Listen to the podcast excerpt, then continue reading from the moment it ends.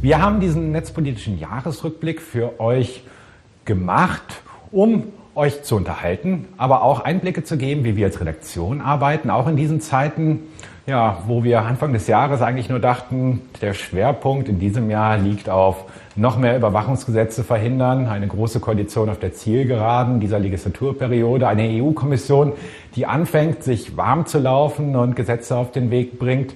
Dann kam die Corona-Pandemie, vollkommen neue Themen. Viele sind durchgedreht. Wir haben aber ja, einen kühlen Blick auf die wichtigsten netzpolitischen Themen behalten. Mit unserer Kombination aus investigative Recherche, viel erklären, einordnen und auch immer ein Gespür dafür zu haben, welche Themen wichtig sind, um gesellschaftliche Mehrheiten für eine lebenswerte digitale Gesellschaft zu schaffen. Insofern wünsche ich euch jetzt viel Spaß bei Kommentarlesung, Einblick in unseren Redaktionsalltag, die Themen des Jahres und noch ein bisschen mehr Spiel und Spaß dazu. Viel Spaß! Und damit herzlich willkommen zum Jahresrückblick von netzpolitik.org. Mein Name ist Ingo Dachwitz und ich bin euer Reisebegleiter für diese Tour durch das Netzpolitikjahr 2020. Wir haben einiges vor in der nächsten Zeit. Wir werden einen Blick werfen auf einige Recherchen aus dem Jahr 2020. Natürlich nicht auf alle, denn dafür reicht die Zeit hier nicht. Es wird einen Blick hinter die Kulissen geben und auf die Finanzen von netzpolitik.org, einen Überblick über die wichtigsten netzpolitischen Themen und Debatten des Jahres und, das mögen wir besonders gerne, eine Lesung der besten, lustigsten und absurdesten Kommentare aus diesem Jahr. Wenn es euch so wie mir geht am Ende dieses Jahres 2020, dann könnt ihr das Corona-Thema nicht mehr hören. Ich kann euch versichern, es wird nicht das einzige Thema dieser Sendung sein. Natürlich können wir gar nicht anders, als auch über die Covid-19-Pandemie und ihre netzpolitische Dimension zu sprechen, aber es wird auch um sehr viel anderes geben. Ihr werdet das ein oder andere äh, bekannte Gesicht aus unserem Team sehen, aber auch die ein oder andere Kollegin, die noch nicht so häufig zu sehen waren. Genau damit geht's jetzt los. Stefanie Tadaska ist unsere Geschäftsführerin und schon seit einigen Jahren bei uns im Team, aber eben selten zu sehen, selten zu hören in der Öffentlichkeit. Das ändert sich jetzt. Stefanie gibt einen Überblick über die Orga und die Finanzen im Jahr 2020 von netzpolitik.org. So viel kann ich an dieser Stelle schon mal sagen. Äh, als spendenfinanzierte Organisation im Jahr 2020 unterwegs zu sein im Pandem Pandemiejahr war durchaus aufregend. Deshalb freue ich mich jetzt sehr auf diesen Rückblick auf die Finanzen. Hallo, ihr lieben Menschen da draußen am Bildschirm. Ich bin Stefanie und ganz viel von dem, was ihr jeden Monat gebt, kommt bei mir am Ende auf dem Bildschirm an und zwar in Form von Spenden. Und deswegen war es irgendwie mal ganz angebracht, euch mal mitzunehmen in diese Welt, was diese Finanzen und Zahlen eigentlich bedeuten. Und Finanzen und Zahlen, das ist jetzt nicht unbedingt sofort das Rockstar-Thema unter den Themen bei Netzpolitik.org, aber am Ende geht es halt schon um viel, viel mehr als um Zahlen und Tabellenkalkulationen sondern es geht darum, dass man schon Verantwortung hat für alle Menschen, die hier arbeiten, dass man ihnen die Sicherheit gibt, ähm, dass sie eben ganz normal ihren Job machen können, dass sie sich um nichts anderes kümmern müssen. Wir haben im Januar natürlich unseren Budgetplan gemacht, alles war kalkuliert, berechnet. Wir sind mit großer Motivation gestartet und dann auf einmal Ende Februar und dann Anfang März auf jeden Fall eine Pandemie ist da. Was ist jetzt? Können wir noch an dem festhalten, was wir uns am Anfang des Jahres vorgenommen haben? Und wir hatten viele schlaflose Nächte und haben hin und her überlegt, was wir jetzt tun. Drehen wir alles auf Null? Machen wir nur noch das Minimum? Irgendwie investieren wir nichts und schaffen uns nichts Neues an? Oder ziehen wir unseren Plan durch und gucken erstmal, was passiert? Wir haben uns dann für Letzteres entschieden. Wenn es irgendwie scheiße läuft, dann können wir immer noch was korrigieren, aber jetzt direkt alles zu stoppen, ist vielleicht auch ein Fehler. Und dann haben wir natürlich jeden Tag geguckt, okay, wie sind die Spendeneingänge und März, April lief dann solide. Es war so der erste Moment des Aufatmens, dass es auf jeden Fall jetzt noch nicht einen krassen Absturz gibt. Und dann zog sich das ja weiter und äh, der Sommer fing an und es war der 30.06., als ich meinen Laptop aufklappte und die Zahlungseingänge äh, checkte. Und dann waren auf einmal 15.000 Euro mehr auf dem Konto. Und es war die Spende einer Einzelperson. Und das ist natürlich immer ein krasses Gefühl, wenn sowas passiert. Das passiert nicht so häufig bei Netzpolitik, sondern vielleicht so einmal im Jahr. Und ähm, dann, zwei Wochen später, passiert es auf einmal das zweite Mal. Noch eine Person, die uns 14.000 Euro spendet. Denn wir hatten tatsächlich auch schon mal den Fall, dass uns eine Person versehentlich 25.000 Euro äh, überwiesen hat. Äh, eigentlich wollte sie nur 250 Euro spenden. Wir haben das dann ganz unkompliziert äh, gelöst und die Person hatte ihr Geld wieder und hat am Ende dann 400 Euro gespendet. Äh, und das sind dann auch immer diese schönen Momente, in denen ich dann auch in meiner Funktion zeigen kann, dass das, was Netzpolitik den ganzen Tag nach außen postuliert, eben diese Welt besser machen zu wollen, nicht nur eine Phrase ist, sondern eigentlich in jedem Moment unseres Handelns hier stattfindet. Und das sind dann auch diese schönen Momente, in denen man eben mit unseren Spendern und Spenderinnen in Interaktion tritt. Auch wenn meistens natürlich der erste Anlass ist, dass irgendwas schiefgelaufen ist, ähm, ist es dann doch immer schön, miteinander zu schreiben. Mit manchen habe ich schon seit Jahren jetzt E-Mail-Verkehr und es gibt Insider-Witze und einige Leute schreiben uns auch ganz süße Briefe und geben sich viel Mühe. Das, äh, da steht drauf, liebes Netzpolitik-Team, ihr seid perfekt. Und das freut einen natürlich unglaublich, wenn dann aus diesen Zahlen auch tatsächlich Menschen werden. Und in jedem dieser Momente merkt man auch einfach, wie viel Glück wir mit unserer Community haben. Gerade in diesen krassen Monaten jetzt seit März, in denen irgendwie alles ungewiss war, was passieren wird, konnten wir uns auf unsere Community verlassen und es ist am Ende sogar noch viel besser geworden, als wir uns das jemals gedacht hätten. Also es sind mehr Menschen dazugekommen, die uns unterstützen und die Zuverlässigkeit ist einfach da, diese Tausenden von Leuten, die einfach trotz allem äh, uns unterstützen. Und ich glaube, das vergisst man auch manchmal im Alltagsstress und auch so in Konfliktsituationen, die es natürlich auch bei uns gibt, äh, was für ein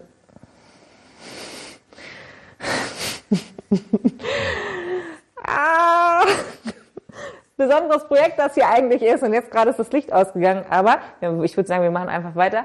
Ähm, ja, alle stecken ganz, ganz viel hier rein. Also ob das jetzt erwünscht ist, gerade hinter der Kamera, der gerade verzweifelt, weil das Licht gerade ausgegangen ist, äh, oder jeder andere Einzelne hier. Äh, das ist halt einfach mehr als Erwerbsarbeit, was wir hier tun. Hier steckt ganz, ganz viel drin. Dann ist es natürlich umso schöner zu wissen, da gibt es ganz, ganz viele Leute, die das richtig finden, was man tut, die das gut finden, was man tut und die das auch unterstützen wollen. Ich freue mich schon auf die nächste Party, die hoffentlich nächstes Jahr stattfindet, mit allen Menschen, die hier arbeiten, aber natürlich auch mit allen Menschen, die uns unterstützen vielleicht. Und äh, kann es eigentlich kaum erwarten, endlich wieder diesen Moment zu haben. Und in diesem Sinne, Prost, bis zum nächsten Jahr. An dieser Stelle darf natürlich eins nicht fehlen und das ist der Aufruf, bitte unterstützt unsere Arbeit, bitte spendet. Netzpolitik.org ist ein spendenfinanziertes Medium. Nur dank der Unterstützung unserer Leserinnen und Leser können wir unseren investigativen Journalismus, können wir unsere Recherchen überhaupt erst machen. Deshalb vielen Dank an alle, die uns unterstützen, jetzt schon und vielen Dank an euch, wenn ihr es jetzt erwägt oder äh, ja, jetzt auch gerade schon tut. Vielen Dank für diese Unterstützung. Sie ermöglicht es, dass wir auch wachsen können bei netzpolitik.org. Das sieht man zum Beispiel ganz konkret an der Arbeit von Daniel Laufer. Daniel ist ein Kollege, der im letzten Jahr zu uns gekommen ist und ja, mit der ein oder anderen Recherche wirklich für Aufmerksamkeit gesorgt hat. Äh, freue mich sehr, dass er jetzt davon erzählt, wie sein erstes Jahr bei netzpolitik.org war und was ihn in seiner Arbeit antreibt. Ich bin jetzt hier seit äh, einem Jahr. Ich war davor äh, in Freiburg im Breisgau, habe dort drei Jahre beim Regionalfernsehen gearbeitet und dann fünf Jahre äh, bei der Badischen Zeitung und äh, hatte Lust, über netzpolitischere Themen zu schreiben, habe mich äh, viel mit äh, Rechtsextremismus im Netz und dergleichen beschäftigt und das ist natürlich was, was ich jetzt hier in Berlin viel eher machen kann, als dort auf lokaler Ebene möglich war. Dein Fokus lag also schon vorher auf den Themengebieten Hass im Netz und Rechtsextremismus? Ich habe das teilweise dort gemacht, äh, aber natürlich nicht in dem Ausmaß, weil ich noch andere Aufgaben hatte. Ich war beispielsweise für Social Media zuständig, habe dementsprechend auch äh, dort die entsprechenden Kanäle dann äh, lange Zeit beobachtet. Ich weiß auch, was dann dort los ist zu bestimmten äh, Themen und äh, natürlich war dann auch die Frage irgendwie, woher kommt dieser ganze Hass, der dann zu bestimmten Themen immer wieder an die Oberfläche gespült wird äh, und Gibt es da irgendwelche äh, Strukturen hinten dran, irgendwelche Muster, die man weiterverfolgen kann? Was für Leute sind das, die den so unkon unkontrolliert ins Netz kippen, kann man sagen? Und äh, dieser Frage nachzugehen, ist natürlich was, was mich da sehr interessiert hat, was ich jetzt versuche, hier eher zu tun. Deine Erfahrung als Social Media Verantwortlicher haben dich also zur Auseinandersetzung gezwungen? Das kann, kann man so sagen. Also es das heißt immer never read the comments. aber äh, das war dann leider keine Möglichkeit, weil irgendjemand musste sie ja moderieren. Dann lass uns jetzt mal zu deinem Einstieg in die Redaktion kommen. Wie war das erste Jahr? Ich war ein bisschen spät dran mit äh, diesem Stereotypen nach Berlin ziehen. Äh, ich habe das gemacht, da bin ich gerade 30 geworden. Äh, und jetzt kann man auch sagen, dass dieses erste Berlin-Jahr ziemlich schräg war, weil es vergingen ähm, vielleicht vier Monate und dann hatten wir eine Pandemie, die so weit äh, äh, ja, die solche Ausmaße hatte letztendlich, dass ich über Monate hinweg äh, eigentlich nur noch von zu Hause gearbeitet habe. Und das ist letztendlich auch der Zustand. Also man, man äh, steht auf, setzt sich an den Computer, fängt an zu recherchieren, irgendwann geht man wieder ins Bett. Das ist ein sehr schräges Jahr, das kennen sicherlich auch viele äh, der Leute, die uns lesen, aber ähm, sicherlich nicht das, was man erwartet, wenn man in eine andere Stadt zieht und denkt, dass man jetzt irgendwie was ganz Neues erlebt. Und dann sitzt man doch nur die meiste Zeit zu Hause und äh, tippt. Und womit hast du dich journalistisch beschäftigt? Irgendwie bin ich bei diesem Themenkomplex um Verschwörungsmythen gelandet. Das hat im Endeffekt damit angefangen, dass äh, kurz bevor die Pandemie uns hier in Deutschland erreicht hat, es diesen rechtsextremistischen Terroranschlag in Hanau gab und ich dann über einen YouTuber berichtet habe, der Verschwörungsmythen zu diesem Anschlag verbreitet hat, äh, unbelegte Gerüchte im Netz äh, weitergeteilt hat und seine FollowerInnen. Und dann hatte ich mir mal angeschaut, ähm, warum macht der sowas? Ich hatte den damals angerufen, er war ein bisschen überrascht, dass ich ihn ans Telefon äh, bekommen habe, weil er nicht wusste, dass seine Nummer im Netz stand. Äh, übrigens Tipp, vielleicht die Nummer auch nicht ins Netz zu schreiben, wenn man nicht erreichbar sein möchte an dieser Stelle. Äh, und so bin ich irgendwie zu diesem Thema Verschwörungsmythen gekommen, nachdem ich mich davor in erster Linie mit Rechten auseinandergesetzt hatte und äh, rechter Desinformation. Und ähm, dann kam die Pandemie und damit natürlich eine riesige Welle neuer Verschwörungsmythen, die äh, wirklich viele Menschen in irgendeinen Bann gezogen zu haben scheinen. Also man hat ja gesehen, wie viele Menschen dann teilweise da auf den Straßen unterwegs waren, die äh, den größten Unsinn geglaubt haben letztendlich, der also irgendwie unbelegten Behauptungen, die irgendjemand im Netz gestreut hat, äh, irgendwelche wissenschaftlichen Missverständnisse aufgeblasen zu nationaler Tragweite letztendlich und das dann äh, zu zigtausenden äh, meinetwegen ähm, vor der Siegessäule in Berlin vorgetragen auf einer großen Bühne. Das sind schon Dimensionen, die äh, ich so davor nicht erwartet hätte. Und das ist natürlich die Bewegung, zu der ich dann auch viel recherchiert habe. Wir haben uns beispielsweise auch mal angeschaut, äh, welche äh, Geldflüsse es da in dieser Bewegung gibt. Wir festgestellt haben, dass es viele Initiativen gibt in diesem Umfeld, die Spenden sammeln, beziehungsweise die dazu aufrufen, ihnen Geld zu schenken. Und ähm, die Frage ist natürlich, wo geht eigentlich dieses ganze Geld hin? Und? Wo ist das Geld? Naja, wir sind beispielsweise auf eine Initiative gestoßen namens Das Volk gegen Corona. Stellt sich raus, diese Initiative ist gar nicht wirklich gegen Corona, die ist gegen die äh, Corona-Schutzmaßnahmen. Also im Endeffekt äh, planen die äh, beispielsweise den Virologen Christian Drosten zu verklagen oder das Robert-Koch-Institut, weil die ihrer Ansicht nach die Regierung falsch beraten hätten. Sie behaupten, sie wollen die verklagen. Man weiß natürlich nicht so genau, welche Absichten sie wirklich haben. Das ist das, was sie vorgeben. Und das Interessante ist, dass diese Initiative auf ihrer Website verspricht, sie schaffe maximale Transparenz. Und als wir angefangen haben, mal ein bisschen nachzuforschen, haben wir festgestellt, keine einzige unserer Fragen wurde durch die Hinterleute dieser Initiative direkt beantwortet. Es gibt eine mutmaßliche Briefkastenfirma in den Niederlanden, die wir gefunden haben. Es gibt mehrere Auslandskonten, unter anderem in Belgien, auf denen Spendengelder eingehen. Und wenn man sich dann eben erkundigt, hey, warum macht ihr das eigentlich? Was soll denn das? Warum habt ihr extra eine Firma in Holland gegründet, nur um eine Initiative für so eine Klage letztendlich äh, auf den Weg zu bringen? Dann äh, reagiert man äh, sehr ablehnend uns gegenüber. Wir wurden mit äh, Anwälten bedroht. Ähm, eine Person, die bei dieser ganzen Sache beteiligt war, äh, hat äh, zu uns gesagt, sie wartet jetzt darauf, dass wir einen Fehler machen und dann wolle sie aus allen Kanonen schießen. Jetzt kann man sich natürlich überlegen, was das heißt. Wir sind äh, auch sehr gespannt. Ähm, und äh, das ist eben dann auch so ein Abgrund, glaube ich, in dem man da runterblickt, wenn man sich mal anguckt, wie da manche Leute äh, vor dem Hintergrund dieser Pandemie agieren, die letztendlich ja wollen, dass andere Leute ihnen Geld anvertrauen. Und was denkst du? Wie geht's nach der Pandemie weiter? Also man kann es ein Stück weit, glaube ich, ähm, übertragen auf das, was 2015 passiert ist, als sehr viele äh, Geflüchtete nach Deutschland kamen. Ähm, als es so einen Peak gab sozusagen, hat man gesehen, dass bestimmte Themen natürlich stärker äh, stattgefunden haben und mehr Menschen äh, sich dafür interessiert haben und dann vielleicht auch äh, rassistische Weltbilder dadurch geprägt wurden.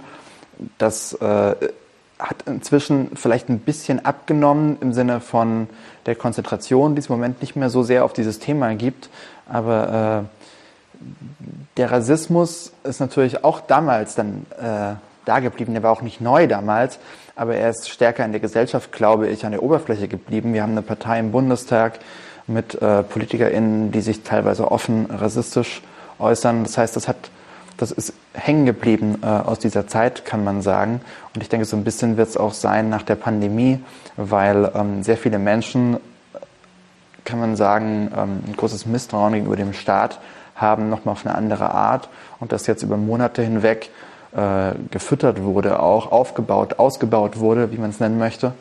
Und ich glaube nicht, dass am Ende der Pandemie das in irgendeiner Form dann äh, schlagartig abnimmt. Natürlich so dieser treibende Faktor wird in dem Moment verschwinden, in dem äh, die Maßnahmen nicht mehr äh, in Kraft sind, also in dem Menschen äh, keine äh, Beschränkungen mehr haben, wie sie sich im Alltag verhalten müssen und dergleichen. Sie müssen dann keine Masken mehr tragen und so weiter. Sie können wieder Freunde und Verwandte und so weiter treffen.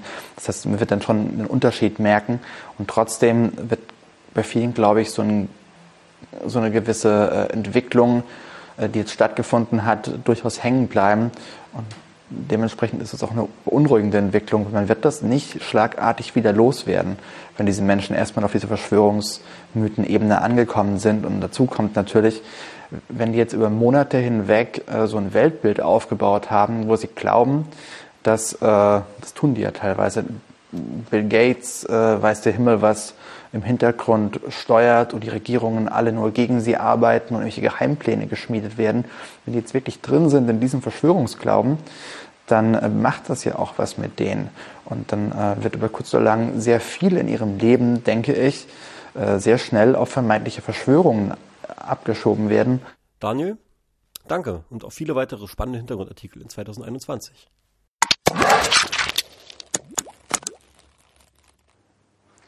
Okay, ihr merkt schon, ganz ohne Corona-Content geht es natürlich nicht bei diesem Jahresrückblick. Man kommt einfach nicht an diesem Thema dran vorbei. Es ist mit Corona ja so ein bisschen wie mit dem Innenminister in der Netzpolitik. Haben wir uns nicht ausgesucht, könnten wir gut drauf verzichten, aber er ist jetzt nun mal da. Und wenn ihr das jetzt schon platt fandet, dann seid froh. Die Alternative für diese Zwischenmoderation wäre nämlich gewesen, dass ich versuche, irgendwelche TikTok-Challenges zu imitieren und glaubt mir, das hättet ihr erst recht nicht sehen wollen. Unbedingt sehen wollen wir jetzt aber meine Kollegin Chris Köver, denn diese hat im vergangenen Jahr mit bahnbrechenden Recherchen zur Plattform TikTok auf sich aufmerksam gemacht. Über diese Recherchen, über die Erkenntnisse, über das politische Ringen auch um die Plattform TikTok und über ihre Arbeitsbedingungen im Corona-Jahr erzählt uns Chris im nächsten Beitrag mehr.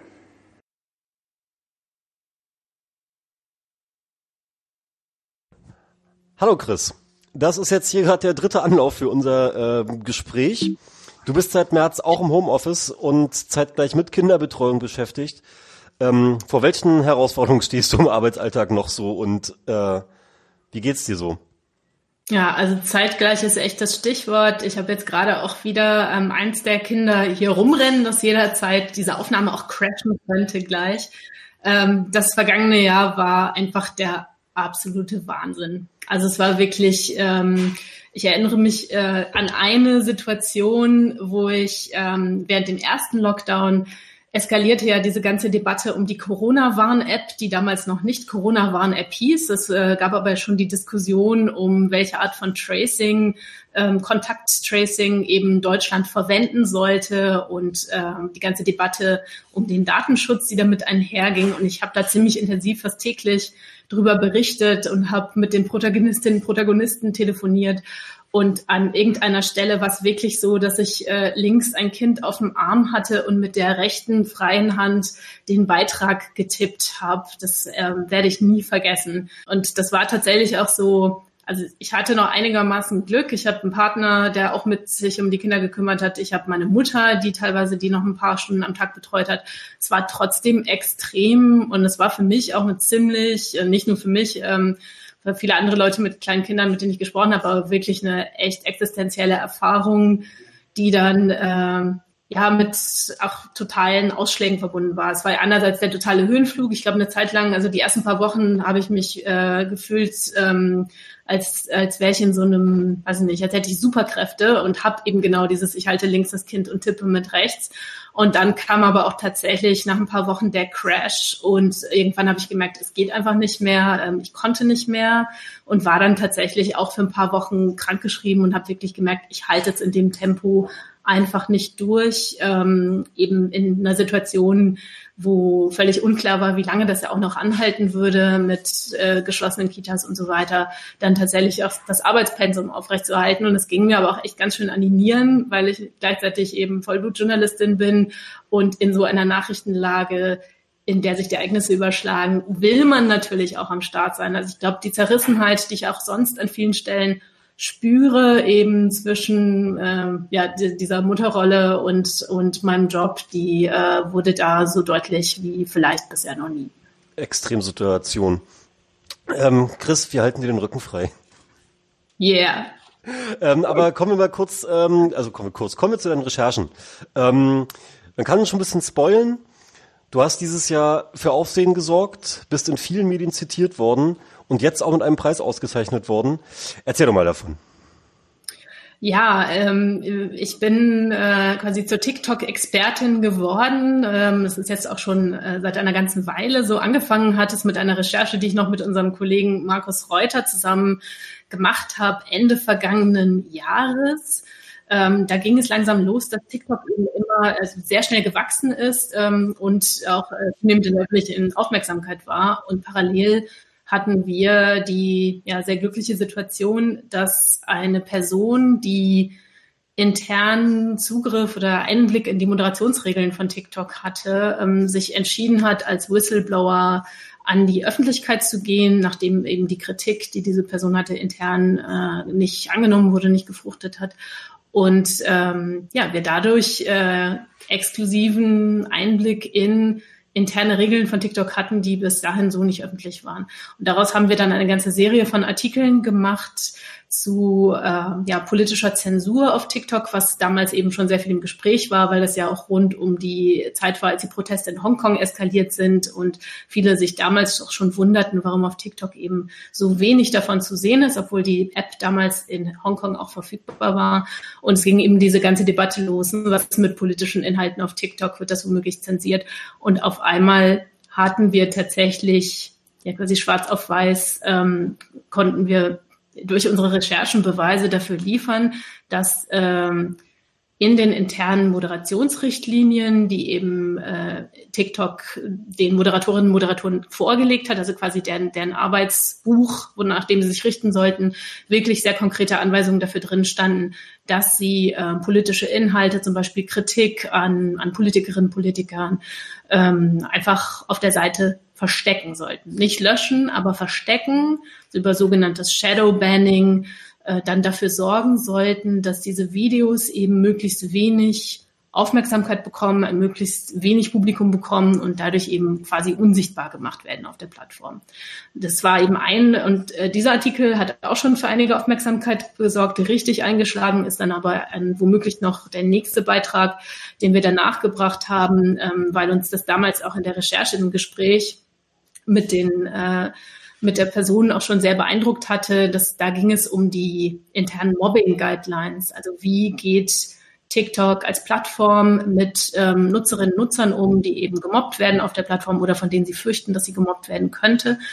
Und ähm, dort äh, gab es eben intern ganz klare Anweisungen, dass man auch diese Personen nämlich solche, die ähm, Menschen mit Behinderungen zum Beispiel oder Menschen, die ähm, auch einfach stark übergewichtig sind oder ähm, Deformationen haben, dass man diese Menschen per se äh, auf der Plattform auch verstecken sollte. Also auch hier wieder, ohne dass sie das mitbekommen haben. Und was, was daran eben uns auch damals äh, also was uns sofort aufgefallen ist oder was ja eigentlich so bemerkenswert daran ist, ist zu, eine, eine interne Policy zu haben, wo klar wird, man geht nicht gegen die Täterinnen und Täter vor. Man versucht gar nicht erst die abzustrafen, sondern quasi der Quick Fix für dieses Problem, das TikTok dann ja erkannt hat, dass Menschen eben auf der Plattform Gewalt ausgesetzt sind, äh, wurde dadurch behoben, dass sie einfach beschlossen haben, naja, dann verstecken wir quasi die Menschen, dann werden sie womöglich weniger gemobbt. Und dieser Beitrag ist dann tatsächlich ähm, sehr rumgegangen und ist auch international ähm, dann von anderen Medien in Großbritannien, USA, eigentlich rund um die Welt auch aufgegriffen worden. Hallo Chris, zurück. Auch daran mussten wir uns in der Pandemie gewöhnen. Ab und zu mal technische Probleme, da ist Verbindung abgebrochen. Wir waren bei TikTok stehen geblieben. Ähm, TikTok uns das ganze Jahr nicht losgelassen. Wie ging es denn für dich weiter? Gab es irgendwelche Follow-ups noch? Ja, es, es, es gab sehr viele Follow-ups. Die Recherche ging weiter, leider dann ohne den Kollegen äh, Markus Reuter, der dann in sich ins Sabbatical verabschiedet hat. Dafür aber, und das war auch ziemlich cool, haben sich ziemlich viele Zusammenarbeiten mit anderen Kolleginnen, Journalistinnen, Journalisten international ergeben. Teilweise haben wir dann eine Recherche zusammen mit dem dänischen Rundfunk gemacht. Da ging es um die Altersbeschränkung von TikTok beziehungsweise die fehlende Altersbeschränkung, denn laut eigenen Regeln von TikTok ähm, darf man die App, ist die App eigentlich für, für Leute ab 13 ähm, gedacht. Und ähm, Gleichzeitig haben wir aber nachgewiesen, dass es intern bei TikTok eben, ja, die auch dort die Anweisung gab, eben Nutzerinnen unter 13 zwar zu markieren, die Accounts aber eben nicht zu suspendieren oder zu löschen, sondern auch dort einfach wieder ähm, sie in der Sichtbarkeit zu unterdrücken. Mal ganz abgesehen davon, dass es eigentlich laut ähm, Datenschutzgrundverordnung in der EU ohnehin bis zum Alter von 16 Jahren eigentlich die, das Einverständnis der Eltern eingeholt werden müsste zur Datenverarbeitung. Also es ist alles auf jeden Fall noch ein großer Themenkomplex in dem Zusammenhang.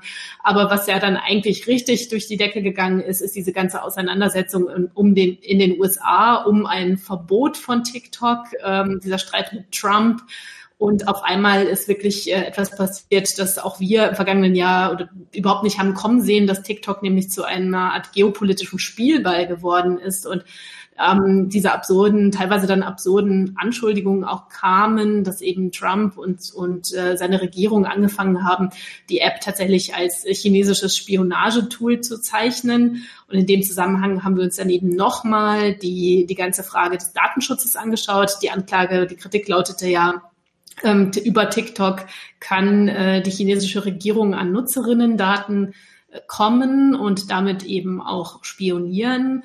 Und äh, dazu haben wir dann eben nochmal ziemlich viel recherchiert, ähm, waren auf einmal in dieser für uns dann eher absurden Situation, dass wir vor dem Hintergrund dieser ziemlich äh, absurden Anschuldigungen dann eben zu einer Art Verteidigerin von TikTok wieder geworden sind, weil wir da eben dann richtig stellen mussten, die App saugt viele Daten, ja. Und ähm, es gibt schon Möglichkeiten, es gäbe natürlich Möglichkeiten für die chinesische Regierung, da über verschiedene Hebel dran zu kommen, aber die Art und Weise, wie Trump äh, das im Wahlkampf instrumentalisiert hat, das Thema war natürlich völlig überzogen und äh, entsprach überhaupt nicht der Realität oder irgendwelchen Fakten. Und man sieht es ja jetzt auch daran, also alle Klagen, alle, alle Dekrete, ähm, die er eben versucht hat, gegen TikTok abzufeuern, um die App eben möglicherweise verbieten zu lassen oder dann eben einen Verkauf zu erzwingen, sind ja jetzt auch im Sand verlaufen zum Ende des Jahres. Ja. Gut, äh, Chris. Dann bedanke ich mich bei dir, ähm, auch für die technischen Probleme. Sorry, beim nächsten Mal. Leute, spendet vielleicht einfach für besseres Equipment. Wir können Spendet für neue Festplatten für Ole. genau. Super. Chris, ähm, danke und bis bald.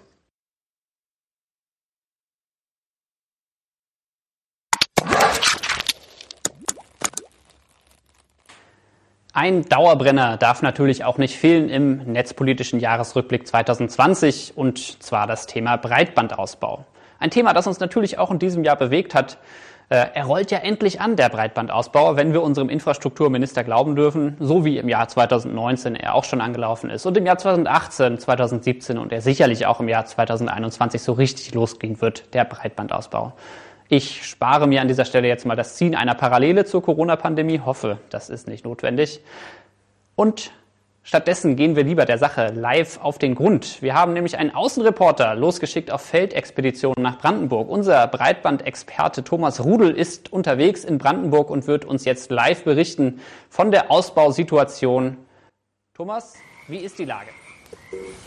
Naja, also ich meine, es kommt schon ein bisschen was voran muss schon sagen, dass es da ganz schön viele Funklöcher gibt hier.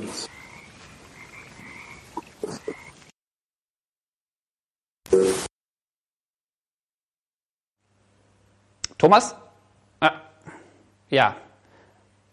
Da scheint es ein Verbindungsproblem zu geben mit unserem Breitbandkorrespondenten Thomas Rudel in Brandenburg. Ich befürchte, die Verbindung ist abgebrochen. Vielleicht haben wir Glück und äh, er kann sich nochmal an einen anderen Ort bewegen und hat dort mehr Glück und wir kriegen ihn nochmal wieder rein in die Sendung. An dieser Stelle müssen wir erstmal kurz abbrechen und weitermachen mit der Werbung. Wenn ihr euch mal gefragt habt, wie ihr unsere Nachrichten, unsere neuen Artikel am besten verfolgen könnt, dann bieten wir euch verschiedene Angebote auf verschiedenen Kanälen an.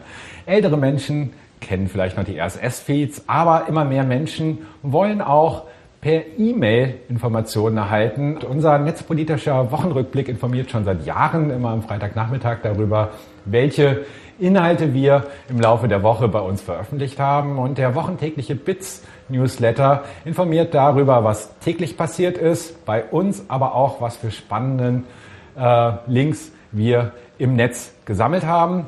Beide Newsletter sind kostenlos erhältlich unter netzpolitik.org slash newsletter. Zwei zum Preis von einem ab heute. Jetzt abonnieren und glücklich werden. Danke.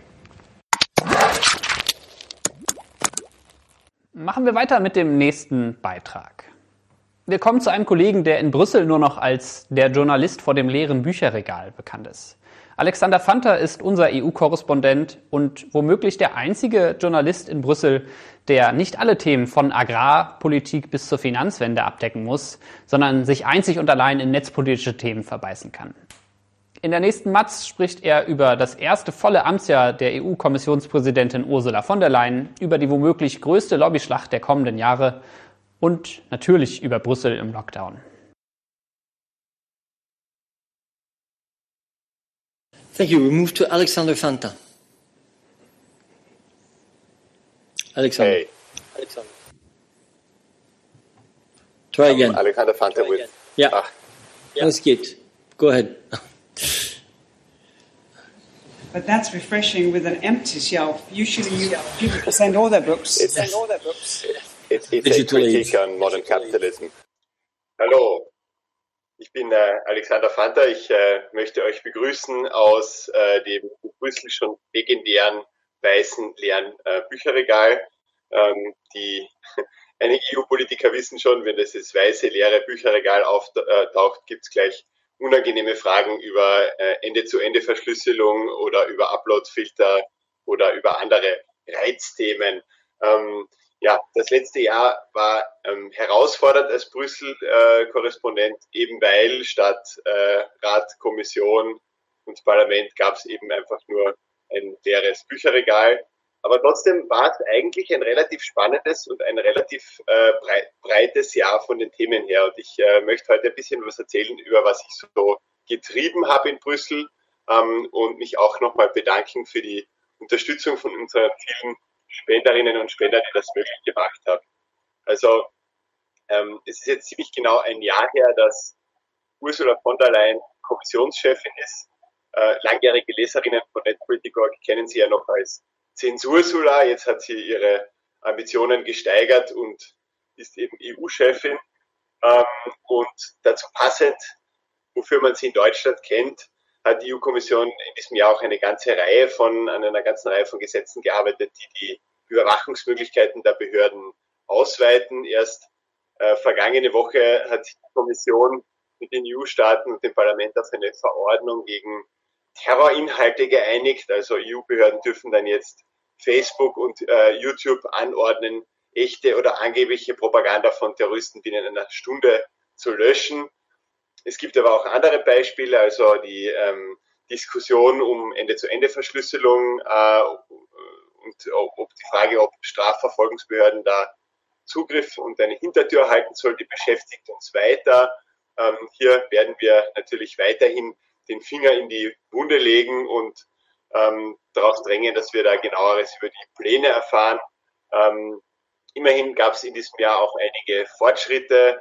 Der Europäische Gerichtshof hat das äh, Privacy Shield kaputt gehauen, den Rechtsrahmen, mit dem Firmen wie Facebook unsere Daten in die USA transferieren, damit sie dann dort von Geheimdiensten abgeschnorchelt werden können. Ähm, und das Gericht hat äh, kurze Zeit später auch nochmal nachgelegt und auf eine Klage äh, klargestellt, dass Vorratsdatenspeicherung durch Geheimdienste klar verboten ist. Ähm, das ändert aber nichts daran, dass die Kommission und der Rat weiterhin an neuen Maßnahmen schrauben. Ähm, da gilt es wachsam zu sein und wir werden da wie immer dranbleiben.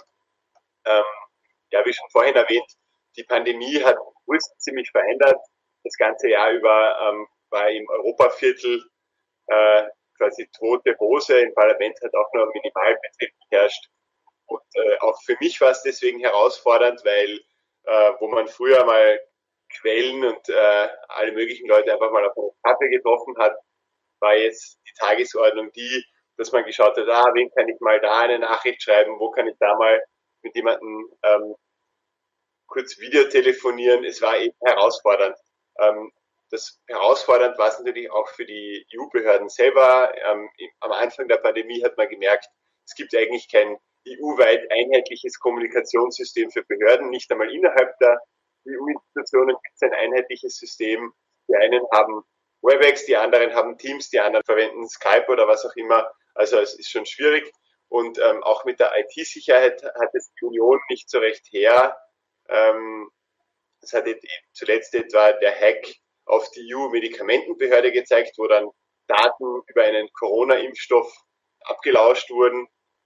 Was so ein bisschen das, ein Motto war, das sich durch das Jahr durchgezogen hat, ist, also es gab dann virtuelle Pressekonferenzen statt echten Pressekonferenzen.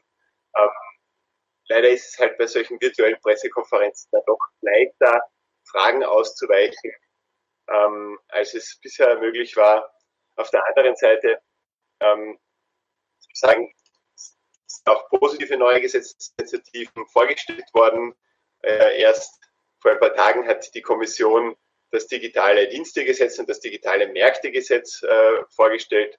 Damit möchte die Kommission großen Konzernen, große Konzerne wie Google, Amazon, äh, Microsoft, Apple und so weiter in die Schranken weisen und eben neue Regeln festlegen, wie digitale Märkte und digitale Dienste funktionieren sollen.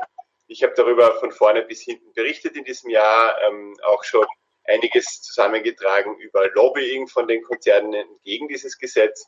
Und nach allem, was darauf hindeutet, wird in Brüssel, ähm, wenn in Brüssel diese digitalen Dienste und digitalen Märkte in den kommenden Monaten und Jahren die nächste große Lobbyschlacht sein, wo viele, viele wichtige Fragen rund um Netzpolitik und Digitalisierung und Überwachung mitverhandelt werden. Da freue ich mich schon darauf, auch im nächsten Jahr daran arbeiten zu können. Ich habe natürlich auch in diesem Jahr ähm, viel investigativ recherchieren können. Das hat mich auch gefreut. Ich habe ähm, mache hier natürlich immer viel mit Informationsfreiheitsanfragen. Also ein Beispiel war da, ähm, dass ich eine Geschichte gemacht habe über diesen Kommissionsbeamten, der zuerst der Head of Markets war bei der Abteilung der Kommission, die sich mit Telekom beschäftigt und dann auf einmal als Lobbyist zu Vodafone äh, gewechselt ist. Ich habe da zeigen können, dass er seine Ex-Kollegen lobbyiert hat und dabei vermutlich auch EU-Regeln gebrochen hat. Das konnte ich eben mit ähm, Dokumenten aus Informationsfreiheitsanfragen zeigen. Äh, die Kommission wollte dann einige wichtige Dokumente nicht herausrücken, beziehungsweise wollte sie nicht entschwärzen. Ich habe dann den Fall auch vor den EU-Ombudsmann gebracht und der hat nun erst vor kurzem ein Fehlverhalten der Kommission festgestellt. Also immerhin gibt es dann auch solche Geschichten bei in der eigenen Arbeit, wo man ein Stück weit was, was machen kann. Ähm, und äh, im September konnte ich sogar noch eine physische Recherche machen. Ich war in Lüttich ähm, im Osten Belgiens und habe mir angesehen, wie der chinesische Handelskonzern Alibaba seinen Europastützpunkt aufbaut äh, und den örtlichen Flughafen zu einem der größten Frachtflughäfen in Europa macht. Da habe ich mit Aktivisten geredet, die ähm, Alibabas Expansionspläne unbedingt verhindern wollen. Das war auch spannend. Ähm, genau, sind ein paar Beispiele erwähnt. Ich könnte jetzt wahrscheinlich noch lange weiterreden, aber ähm, ich würde einfach jetzt mal damit schließen zu sagen, es war ein herausforderndes und spannendes Jahr.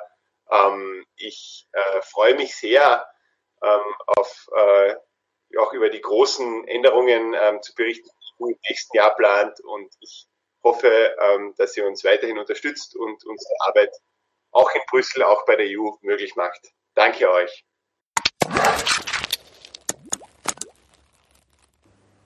Was haben das Coronavirus und Hintertüren zu verschlüsselter Kommunikation gemeinsam? Manche wollen es nicht wahrhaben, aber sie gefährden uns alle. Und damit sind wir eigentlich schon mittendrin in zwei netzpolitischen Debatten, die das Jahr 2020 geprägt haben. Ich freue mich sehr, dass unser Gründer Markus Beckedahl jetzt einen Überblick gibt über die wichtigsten netzpolitischen Themen des Jahres.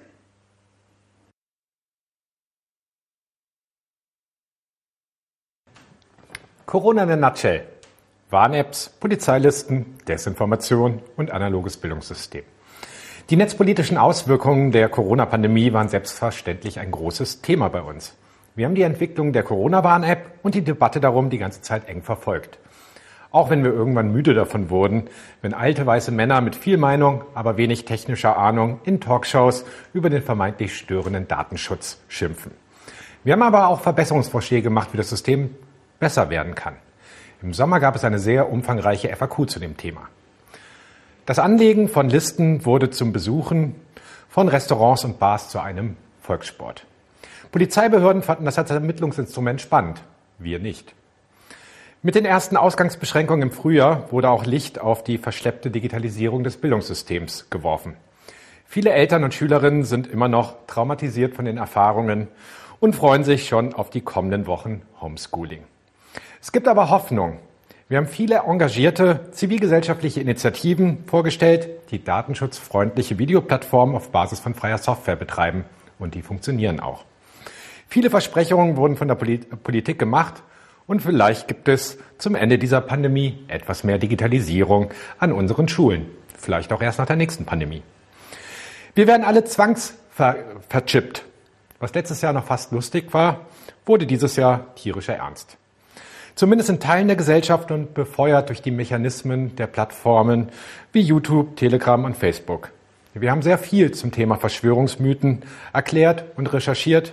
Wir wissen immer noch nicht, wie viel Geld bei einigen Verschwörungsunternehmern landen, haben aber das System verstanden und nehmen uns für die nächste Pandemie vor, damit auch mal richtig reich zu werden. Fast schon ein Klassiker war, was tun, wenn deine Eltern an Verschwörungsmythen glauben noch viel mehr Überwachung wagen. Wir hatten ja schon Ende des letzten Jahres befürchtet, die Realität wurde aber noch schlimmer als gedacht. Auch die aktuelle Große Koalition nutzt die Ziellinie dieser Legislaturperiode, um möglichst viele Überwachungsgesetze auf den Weg zu bringen und frühere Rekordergebnisse noch zu toppen. Das BND-Gesetz wurde für in Teilen verfassungswidrig erklärt und es kommt sofort wieder mit nicht weniger Überwachung. Staatstrojaner gibt es bald für jede Behörde. Dafür aber auch Razzien bei Staatstrojaner-Anbietern. Das ist wenigstens eine erfreuliche Entwicklung. Verschlüsselte Kommunikation soll Hintertüren bekommen, so zumindest der Wunsch unseres Innenministeriums, das diese Idee auch im Rahmen der EU-Ratspräsidentschaft weiterverfolgt hat. Die Vorratsdatenspeicherung bleibt ein netzpolitischer Zombie, der ständig wieder auftaucht, auch wenn sie ständig zum Glück für illegal erklärt wird. Selbst das IT-Sicherheitsgesetz bringt mehr Überwachung, wenn es denn irgendwann mal reformiert wird. Überhaupt sollen unsere Behörden auch viel mehr hacken dürfen, was als Hackback diskutiert wird. Es gibt neue Polizeigesetze mit mehr Überwachung, aber wenigstens Berlin zeigt, wie man es besser macht. Weniger Überwachung gibt es bei der Frage, wie geschützte Meldeadressen aus Polizeidatenbanken an Nazis gelangen konnten. Wir haben diese Debatte eng verfolgt und sprachen unter anderem mit der Kabarettistin Idil Beider in unserem Podcast über Bedrohungen, Hass und Rassismus in Polizei und Gesellschaft. Aber auch private Akteure bauen Überwachungsmöglichkeiten massiv aus, müssen aber manchmal auch nach unseren Recherchen die Europäische Union schnell verlassen, wie es das ehemalige polnische Gesichtserkennungsunternehmen Pim Eis gemacht hat. Es fehlt aber leider immer noch ein Verbot von automatisierter Gesichtserkennung im öffentlichen Raum. Dafür werden wir kämpfen. Julian Assange sitzt immer noch im Gefängnis und wartet auf seine mögliche Auslieferung an die USA.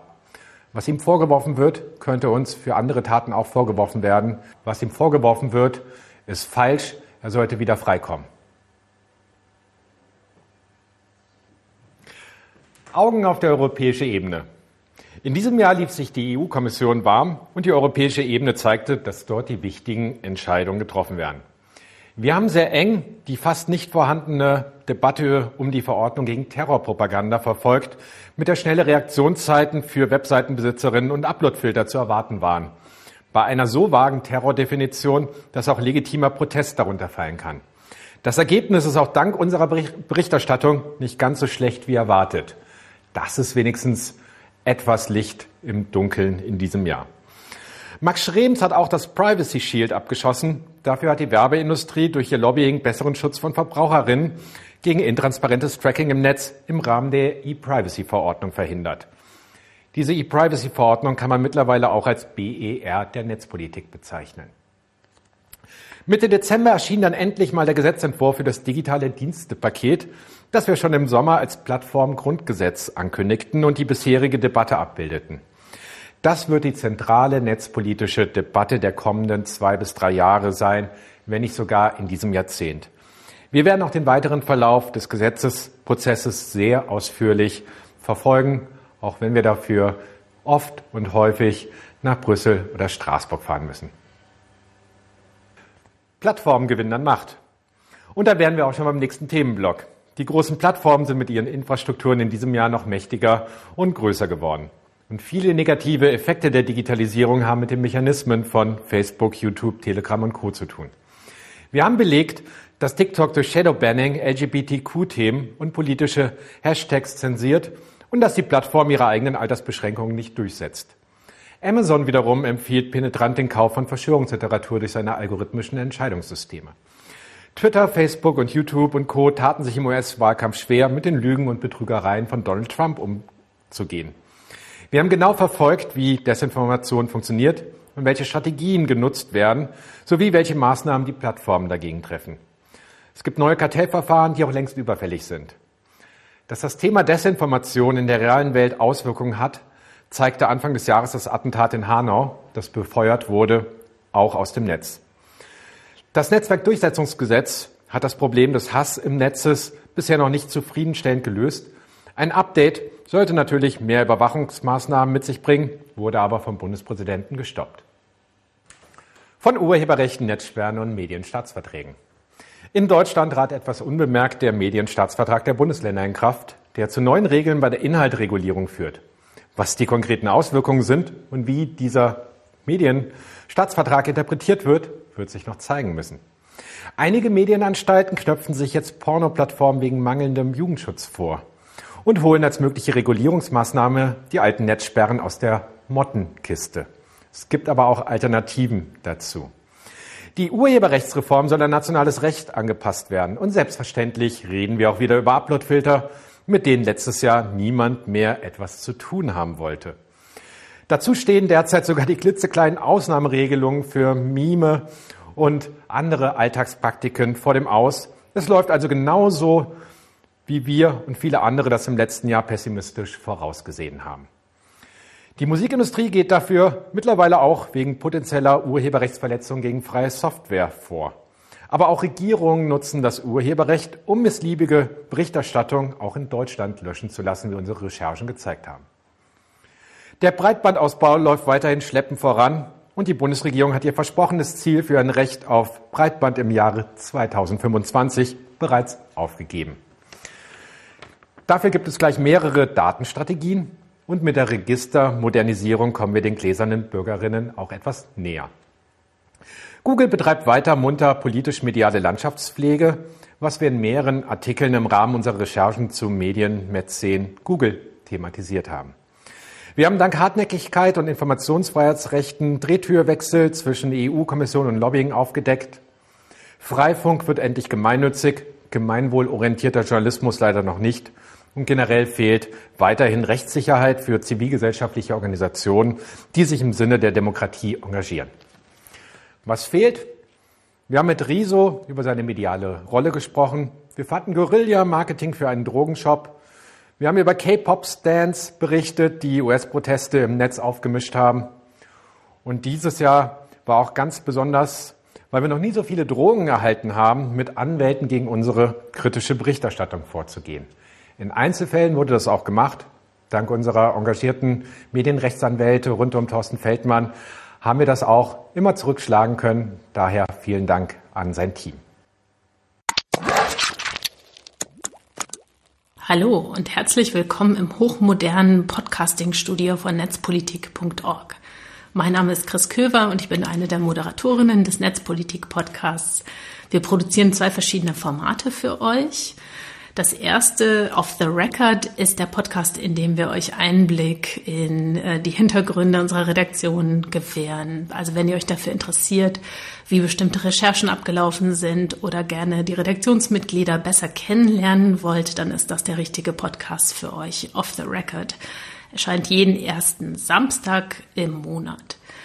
Das zweite Format ist ein Interview-Podcast, in dem wir zu verschiedenen Schwerpunkten mit unterschiedlichen Gästen sprechen, ähm, über einen Zeitraum von ungefähr einer Stunde.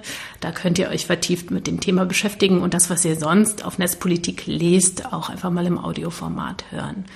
Beide Podcasts findet ihr entweder bei uns auf der Seite unter netzpolitik.org slash podcast. Ihr könnt sie aber auch in allen gängigen äh, Podcasts äh, oder überall, wo ihr eure sonstigen Podcasts hört, auch einfach abonnieren. Wir freuen uns, wenn ihr uns zuhört und äh, freuen uns auch über Themenvorschläge, Kritik und Lob zu den Formaten. Damit kommen wir wirklich zum Ende der Sendung. Äh, ich verabschiede mich an der Stelle schon mal, sage vielen Dank für eure Aufmerksamkeit. Schön, dass ihr dabei wart. Hat es euch gefallen? Hat es euch nicht gefallen? Hinterlasst doch mal einen Kommentar. Wenn er kreativ ist, dann kommt er sicherlich auch in die Lesung fürs nächste Jahr.